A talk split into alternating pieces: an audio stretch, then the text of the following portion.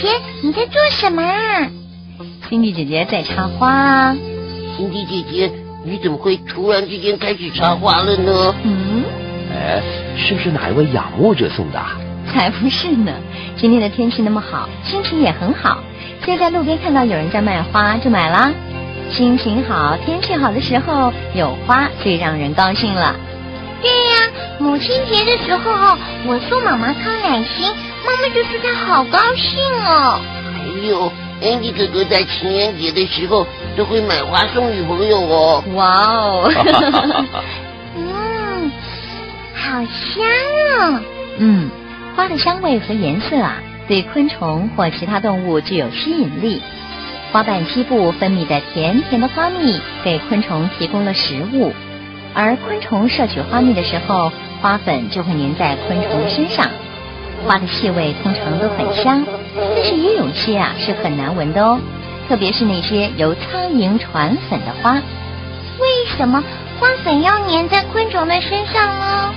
因为要传粉嘛。对，没错，为了使种子发育啊，花必须要授粉。同种植物的花中，雄蕊产生的花粉必须粘在植物的柱头上。一株植物的花粉落在另一株植物的花上，就叫做异花传粉。如果一株花用自己的花粉授粉，就叫做自花授粉。而异花传粉的花作就要靠昆虫了。昆虫被花瓣、花香及花蜜或者是花粉所吸引。花粉呢，就粘着昆虫而被传到另外一枝花上了。哦，除了昆虫之外啊，有些水生植物也会靠水的表层进行传粉哦。还有些靠鸟和哺乳动物，也有一些是靠风把花粉从一枝花传到另一枝花上面。而许多的兰科植物和传粉者具有特殊的合作关系，往往只有一种昆虫替它们传粉。有些兰科植物看起来和闻起来很像雌性的昆虫，因为这样雄性昆虫就会试着和它交配，花粉就会粘到身上去了。那花应该是很久以前就有了吧？是啊，最早的开花植物呢，出现在一亿两千万年前。现在它们是最大的植物群，而且分布很广泛。花也是植物中最高级的繁殖组织。经过几百万年来，花和昆虫共同进化，已经建立了一些非常复杂而有趣的关系。像我们刚刚说的都是哦。金毅姐姐，这个粉粉的，是不是就是花粉呢？嗯，是啊。看这朵花啊，植物的生殖器官就在花的内部，这个就是雄蕊，负责产生花粉。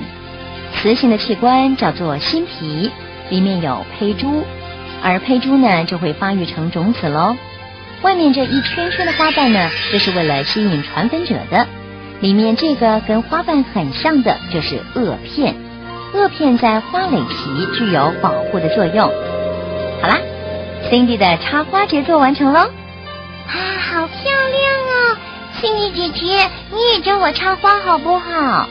那有什么问题啊？说做就做。走，我们再去巷口买花去。好，嘿，Cindy 以后的男朋友完蛋了，要花好多钱送花哦。希望我以后的女朋友一点都不喜欢花。啊？哈哈哈哈哈！